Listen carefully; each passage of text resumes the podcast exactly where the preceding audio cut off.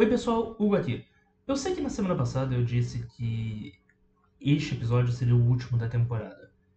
Eu estava equivocado. Eu não reparei na minha planilha e tinha um outro episódio agendado para hoje. E aproveitando esse espaço para dizer que o programa não vai acabar, ele só vai tirar algumas férias e nós já temos programas gravados para as férias, ok? E, bem, ao longo da semana eu devo lançar um podcast inteiramente solo explicando detalhe por detalhe. Mas isto não é motivo, isto não é o foco do programa de hoje. No programa de hoje nós vamos falar de filmes ruins que eu gosto e, é claro, com o apoio da minha convidada, a Ana Cristina, do canal Ana Cristina Oficial. Bem, o programa ficou super divertido, espero que goste.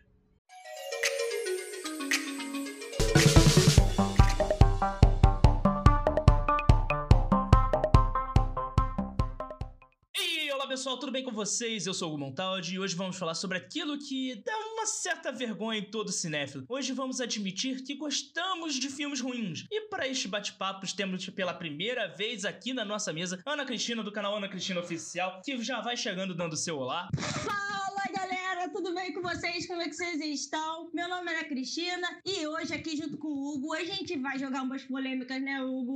é a ideia. O assunto promete, o assunto vai render, se bobear, rende até um segundo, né, uma segunda rodada. Ah, com certeza. E, bem, beleza, antes de começarmos, eu gostaria de pedir para você, meu caro ouvinte, que escuta esse podcast, quer ver ele crescer, quer escutar eu falando que ele cresceu, meu Deus do céu, para você compartilhar com seus amigos, seus familiares. Se você não gosta de ninguém, manda pro seu inimigo. É, acontece às vezes, para que esse, eu consiga trazer novos convidados, que eu consiga trazer novos conteúdos para você. E se você tiver alguma crítica, sugestão, ou até sugestão de pauta mesmo, você quer sugerir um convidado, vai lá no nosso canal no YouTube e comenta lá, porque é lá que eu estarei sempre interagindo com vocês. Lembrando, o review no seu agregador de podcast também é muito importante e estamos em praticamente todas as plataformas de podcasts no YouTube e no Spotify também. Então, Ana, eu quero começar, a gente tem que começar aqui falando, definindo para as pessoas o que é um filme ruim. Afinal de contas, às vezes o que eu considero um filme ruim não é um filme ruim para você. É... Então, vamos lá.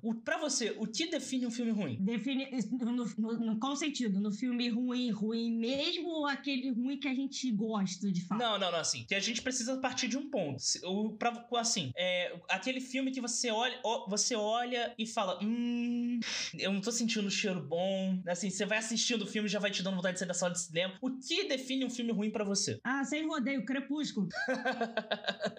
então, Crepúsculo é sua definição de filme ruim. Exatamente. Ok, então de Crepúsculo pra cima é bom, de Crepúsculo pra baixo. Com todo respeito aos fãs da saga, tá, gente? Pra deixar isso bem, bem claro, ok? É que realmente eu não consigo engolir aquele filme, entendeu? Eu não consigo engolir o filme. Eu não vou falar dos livros, que os livros é um caso à parte. É, então. Mas os filmes não dá. Então você já sabe que se você gosta de Crepúsculo, você gosta dos filmes de Crepúsculo, você tem que xingar a Ana Cristina no canal dela. Aproveita e dá ibope pra ela. justo, gente, justo. Tá valendo, tá valendo. Tá, eu não tô me envolvendo nisso. Cara, eu vou ser o mais clichê possível. Eu acho que filme ruim é o The Room, né? Que é considerado por todos os críticos como o pior filme já feito. Então, de The Room pra baixo, tá ruim. Ou seja, a minha margem de filme ruim, é, de filme bom, é muito maior do que da Ana. Já, já vou começar assim. Então, assim, definimos o que é um filme ruim, tá? Chegamos aqui. Agora, um exemplo de filme bom para você. Olha, vai parecer clichê, porque eu gosto muito de filmes musicais, tá, gente? Uhum. Eu sou suspeita para falar de filmes musicais. Então, meu filme favorito é Escolha Perfeita. Eu sei que o, te, o 3 é ruim, tá? É muito fraco em comparado aos dois primeiros. Eu sei, eu sei. Mas eu gosto muito da essência de, de, de Escolha Perfeita. E ele também não é aquele filmaço, tipo, por exemplo, Nomadland, que tu sai aplaudindo, falando, uhul, caraca! que filme é esse? Não é, não é o Titanic também da vida, um clássico que tu fica, caraca. Mas eu, eu gosto muito da essência do filme. Eu acho que ele tem uma, é, um, algo específico, né, peculiar, que faz ele ser bom. Não sei, gente, eu simplesmente gosto bastante. Mas ele também não entra num, catálogo, assim, de filmes maravilhosos que a gente tem que aplaudir de pé. Beleza, então vamos lá. Entendi seu ponto. Pra, então vou passar aqui o meu. O filme, para mim, que é perfeito, perfeito, eu não acredito que exista um filme perfeito, né? Eu, tanto que você nunca vai me ver dando nota 10 para nenhum filme, porque no, se existe, no dia que existe um filme perfeito, acabou a indústria do cinema. Não necessita mais. Pra que a gente vai fazer mais filme? Acabou, não precisa. ah, Mas... eu já me rendi, eu me rendi em Nomadland.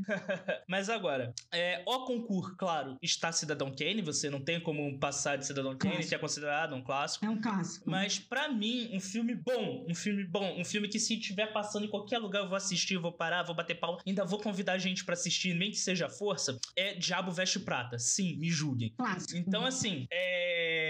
Eu ia te zoar, ia te dizer que era Rasco Musical, só, não, só não, brincadeira Não, não, não, não. É que é o seguinte, você ter Anne Hathaway e a Meryl Streep em um filme já é, aí já é bom pra caramba. Não, não, não, você não tem como uhum. discutir com isso. Então vamos lá. Vamos entrar na pauta desse programa. É, só eu fazendo um adentro pra você, claro. eu sou muito suspeita pra falar da Meryl Streep, né? Hum. Eu, eu sou muito fã dela. Ah, muito. Ah, tá, adoro pô. ela. Não, calma, calma, gente. Também, calma. Não, não já é aqui pra jogar polêmica. Não, já, já é perguntar se a Meryl Streep chutou seu cachorro. Pera aí. não, não, gente, calma, calma. Eu sou suspeita pra falar num bom sentido. Eu sou muito fã dela. E eu acho que ela em Mamma Mia, pra mim, o grande marco dela em Mamma Mia é. É, é porque eu, sou, eu gosto de filme musical, gente, repetindo de novo.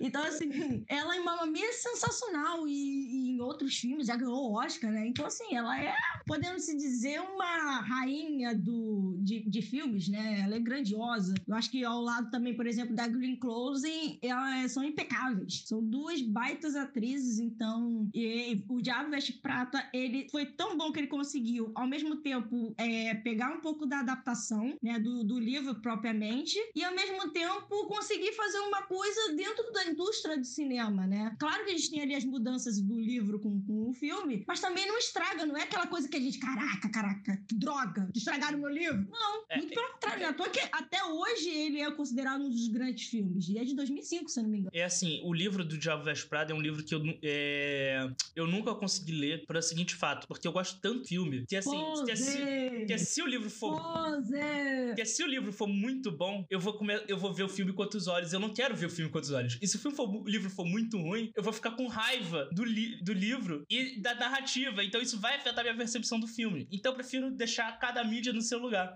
Mas aquilo, vamos falar aqui sobre o assunto desse, desse filme. Vamos fazer três rodadas de filmes que a gente gosta. A gente vai discutir por que a gente gosta e por que a gente não gosta. Que são ruins. A gente sabe que é ruim. E. É, a gente tem que admitir que a gente gosta, né? Ana, você quer começar ou quer que eu comece? Pode começar, que eu ainda tô pensando aqui. Então tá, eu vou começar com um filme que marcou minha infância. Foi o primeiro filme de super-herói que eu assisti no cinema. E eu tenho um carinho por ele, assim assim, tipo, no meu peito. E eu sei que ele é ruim. Ele é muito ruim. Mas fazer o quê? É da minha infância. E eu assisto ele até hoje se tiver na TV. Que é Demolidor com Ben Affleck.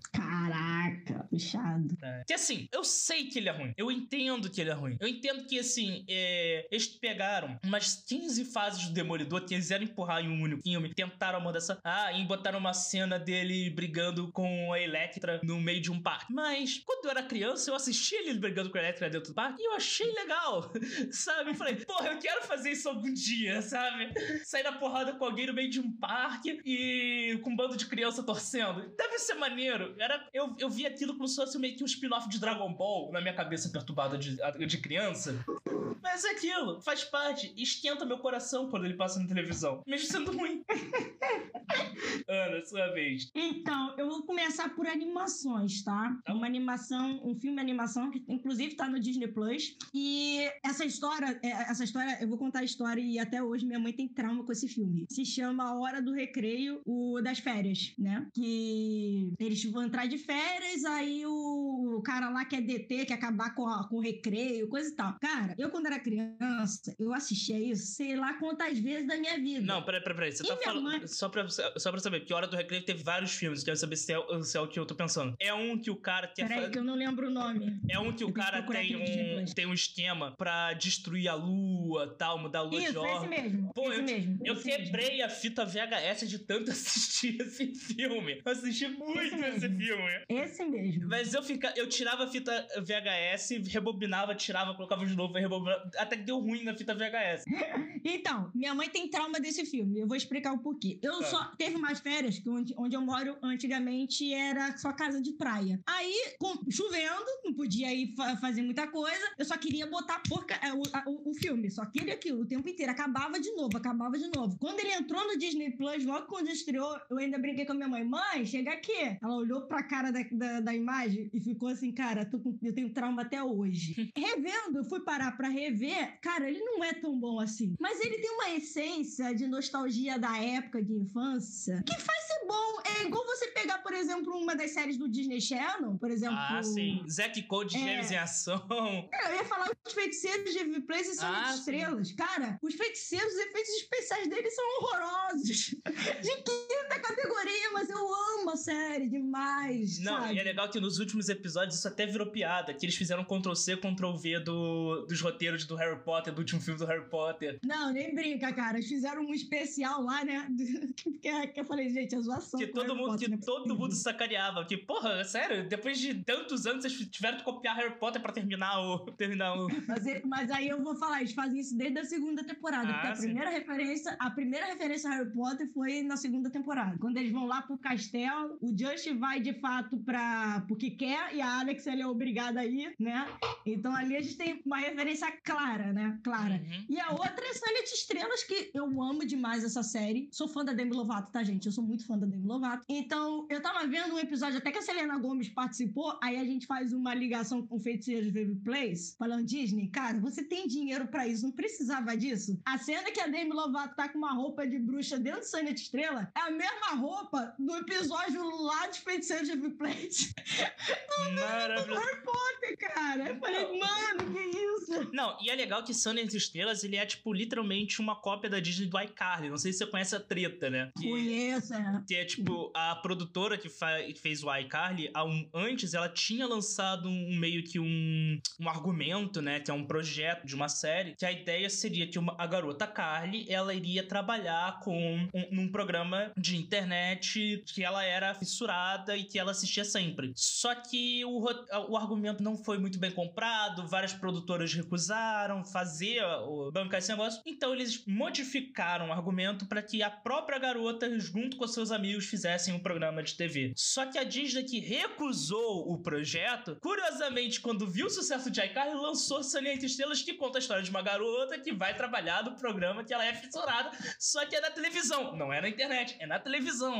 Assim, mistérios, assim, sabe? Essas coisas, essas coincidências de Hollywood. E é um ano depois, né? Porque a iCarly, se eu não me engano, foi de 2008 e Sonic Estrela foi lançado em 2009. Foi tipo assim, uma resposta rápida da Disney. É, assim, deu sucesso. Droga, a gente vacilou com esse projeto, a gente devia ter comprado. Pera aí, alguém ainda tem o PDF? Tenho! Então traz pra cá, traz pra cá, vai, vai, vai, vai! Chama a Demi Lovato, que já fez sucesso com Camp Rock e tá tudo certo. Exatamente. Okay. Mas eu amo demais, tá, gente? Eu tô falando aqui, mas eu amo Feiticeiros, eu amo Sonnet Estrelas, eu assisto até hoje. Eu ligo o Disney Plus pra ficar vendo essas séries, tá, gente? É porque tem umas coisas tão bregas ali de produção, e eu trabalho com produção, né? Eu estudo audiovisual, que tu fica, cara, que isso?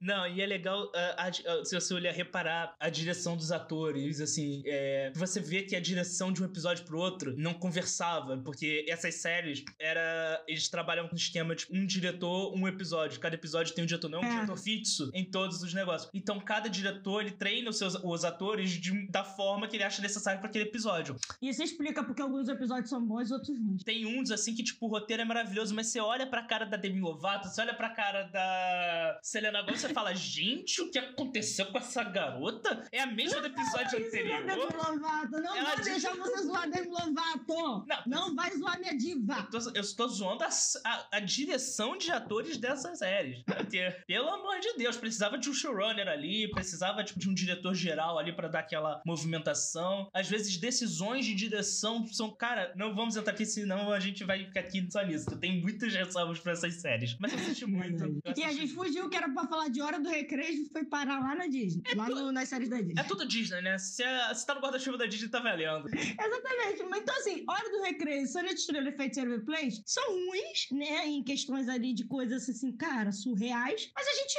ama. Eu adoro. Adoro ficar assistindo. Eu só vou dizer uma coisa sobre o filme da Hora do Recreio. Graças a ele, eu descobri que eu posso ser faixa preta em origami. Só digo. Quem, Boa. quem assistiu o filme entendeu a referência. Entendi. Eu saquei a referência, aquele meme do Capitão América. Eu entendi a referência. Ok, a minha vez. É, Eu sei que é ruim, eu sei que na verdade é bem ruim, mas eu gosto, faz parte do meu coração, que é American Pie, o último Stifler Virgem. Ah, não, cara, sério? É ruim, Sério? É, é ruim pra caramba, pra caramba, mas é divertido. Foi o primeiro American Pie que eu assisti, foi o primeiro filme que eu assisti com mulheres, abre aspas, semi-nuas de forma erótica. Eu tava, tipo, no início de adolescência. Então, assim, combinou, rolou, tendo como quiser. Que ai, meu Deus. Então, vamos aproveitar? Ah, É ruim pra caraca. Já que a gente tá falando aí de momentos calientes. 50 tons de cinza. Eu paro pra assistir. esse aí eu não aguento, não, cara. Eu li o livro. e eu, Paro. Não, é- Quando é tem assim- nada pra fazer, eu paro. eu li o livro. Cara, eu vejo de férias com ex-Brasil. Então, 50 tons de cinza é um luxo. É sério, se vocês gostam de férias com ex, vai no canal da Ana, tá o link aqui na descrição e reclama com ela, não sou eu que tô falando. Então, 50 tons é um luxo perto de, de férias com ex, tá? É porque eu gosto de ver treta, gente. Eu gosto de treta. É que se vocês acompanharem meu canal, vocês vão ver que eu adoro mexer na ferida. Eu adoro mexer em polêmica. Eu fiz uma live do Oscar com umas amigas minhas e eu cheguei depois, né? Eu, eu, eu entrei mais tarde, porque eu queria ir pra academia, na verdade é. Resumindo. Aí eu falei assim: agora vai começar a live. Porque eu começo a trazer um monte de treta, a falar um monte de coisa. Eu joguei polêmica de soul. Nossa, eu sou a rainha das tretas e do drama. Então, ainda quando eu junto com as minhas amigas, que também são do entretenimento, aí ferrou legal, pra não dizer outra palavra. Então, gente, por isso que eu gosto de 50 do cinza, porque é divertido. Tipo assim, é ruim, é ruim. Mas pelo menos ali você, tá, você não tem nada pra fazer, vai lá e tu coloca, cara. Cara, é o seguinte, eu li o livro é, porque eu perdi uma aposta quando eu tava no ensino médio. Então eu li. Na metade do livro eu tava tacando o livro na minha cabeça, assim. tipo, e eu falando assim: não, eu comecei essa bosta, eu vou terminar. Eu vou terminar esse negócio. Mas assim, aí eu falei, aí eu tava na época com uns amigos meus, né? E a gente decidiu ir todo mundo pro cinema tal. Era 50 tons de cinza, eu morava numa cidade pequena chamada São Lourenço, Minas Gerais. E que assim, em São Lourenço você não tinha escolha do filme. É o filme que tá passando. É um filme por semana. Era, na época, quando eu era adolescente, era um filme por semana. Então, ou você assiste esse filme agora, ou na semana que vem. E não necessariamente seu pai vai te dar dinheiro semana que vem pra você ir no cinema. Então tem que aproveitar quando seu pai te dá dinheiro e o filme tá passando. Então era isso. Então eu fui assistir. E foi um do, eu acho que foi o primeiro filme que eu saí. Eu saí do cinema. É quando o. ah, o. Caraca, esqueci o nome do cara. O. O Edward Cullen lá do. do Escantor de Cinza. Esqueci o nome dele, qual é o nome? Christian Grey, Christian é, Grey. o Cristiano Cinza lá, ele apareceu e deu uma batucada de dedos no piano. E a, e a Bela Swan lá do 50 Tons de Cinza ficou excitada. Eu falei, não dá. Não, não. Não. Não! Não rola. Tô fora. Não deu. Eu, não deu. Ai, ai. Sorte eu conheci o gerente do cinema e ele me devolveu o dinheiro, porque senão eu teria ficado muito mais puto. ok, minha vez de novo? Ou a sua? Tua vez de novo. Minha vez de novo? Depois de autodeclarações aí de, de férias com o ex-Brasil. Ok, a minha vez de novo. Cara, é... eu sei. é, Eu tô pensando assim. Eu ia falar que eu gosto do filme do Lanterna Verde. Porém, deixa eu dar um, deixa eu dar um parênteses. Eu gosto do filme do Lanterna Verde até o momento em que ele ganha o anel. Quando ele bota o anel, o filme fica uma merda. Quando tá ali na vida do Hal Jordan, tudo bonitinho, não é interessante. Ele botou o anel, o filme fica ruim. Então, eu vou tirar ele aqui. Cara, eu vou pra um filme que eu sei que é ruim. Mas se estiver passando, eu vou assistir. Power Rangers, o filme, de 1997, 98. Pô, caraca, tu foi lá atrás, hein? Deixa eu ver aqui qual, qual é o ano desse Power Rangers. Primeiro filme dos Power Rangers que saiu no cinema que eles lutam contra o Ivan Ooze. 95. E eu vou explicar o porquê eu gosto desse filme. Mano, primeiro nós temos a, a- pela primeira vez na história um Megazord em 3D. É um 3D ruim? É um 3D ruim. É um 3D tosco? Super tosco. Mas era o que a gente tinha. e segundo, que você tem o poder dos espíritos ninjate. Que por algum motivo eu gostava dessa. Eu gostava. É, cara, eu tenho que explicar. Se tiver passando, eu vou assistir. É nostalgia.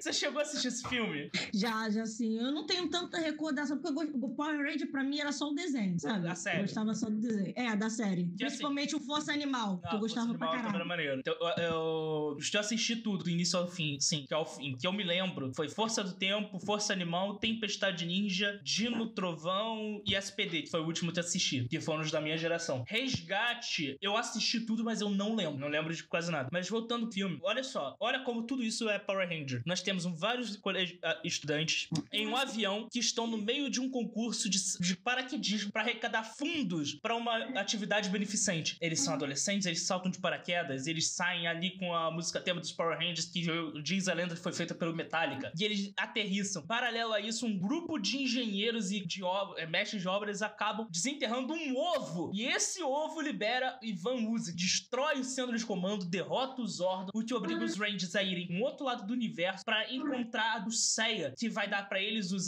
os- o espírito do Ninjet para que eles voltem e salvem a cidade já agora que o Ivan Uzi transformou todos os pais de todas as crianças em zumbis que têm como único objetivo desenterrar seus robôs gigantes e cometerem suicídio. Porque sim, porque o Ivan Uzi quer um mundo só com crianças. Porque sim, Momento revoltado aqui, gente. porque sim. E agora os Rangers usam o poder do Ninjet, eu gosto dessa palavra Ninjet, pra criarem seus novos Zords e derrotarem o Ivan Uzi. O filme é tão ruim, mas é tão ruim que na série simplesmente eles ignoram que o filme aconteceu. E eles introduzem os poderes do Ninjet com outra pessoa, com outra trama e simplesmente, gente, esquece. Isso aqui foi só um spin-off. Misericórdia. Mas, cara, é, é maravilhoso. É maravilhoso. Vamos lá, sua vez. Cara, deixa eu pensar aqui. Ah, já sei. Cara, todo, é, todo mundo em pânico. Todo pânico. Ah, mas todo mundo em pânico é, é de relevar, cara. Todo mundo em pânico é de relevar. Porque, tipo, o filme não se propõe em nenhum momento a ser bom, sabe? Ele, Mas é por isso que ele é bom, cara. ele já. Ele começa o filme com a Pamela Anderson, quase seminua, com os peitos gigantes balançando e perdendo silicone, sabe? É, é basicamente ali o diretor, a equipe, todo mundo falando: "Se você vem no cinema assistir um filme bom, você entrou na sala errada, você pra outra sala. Não é aqui que você tem que ficar.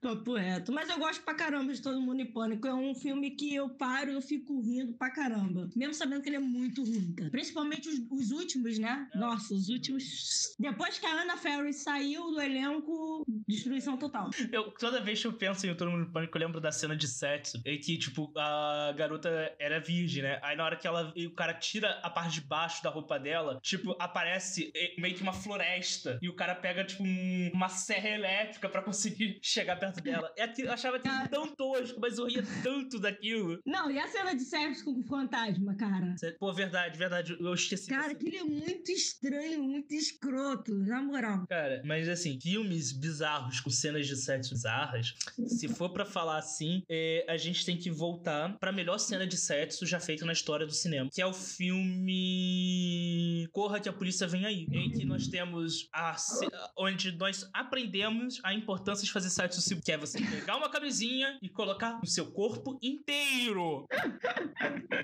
Ai, que horror, gente, que horror. Olha o ponto que o podcast chegou, gente. Não, aqui, a- a- aqui o- a, a gente não tá no bate-papo, que é o quadro educativo. Se a gente tivesse no quadro educativo, tava beleza. Mas aqui é uma mesa de bar, mesa de bar besteira. E é isso. Você tem mais algum filme que você queira comentar, que você queira falar? Quer trazer mais alguma polêmica pra mesa? Cara, a princípio eu não tô lembrando. Mas com certeza tem mais. É que vai, vai acabar o podcast, eu vou lembrar vários, que eu sou assim, ah, entendeu? eu também sou assim. Porque, bem, a gente já tá com um tempo legal, então já vou aqui adentrar o encerramento. Ana, muito obrigado por ter você ter vindo, ter aceitado esse convite, pra ter vindo falar besteira aqui com a gente, se divertir com a gente. E o espaço é seu, o microfone é seu, deixe o seu jabá. Eu que agradeço, muito obrigada pela participação. Me diverti muito aqui, ri pra caramba. Fiz o Hugo rir aqui com de férias com o ex-Brasil.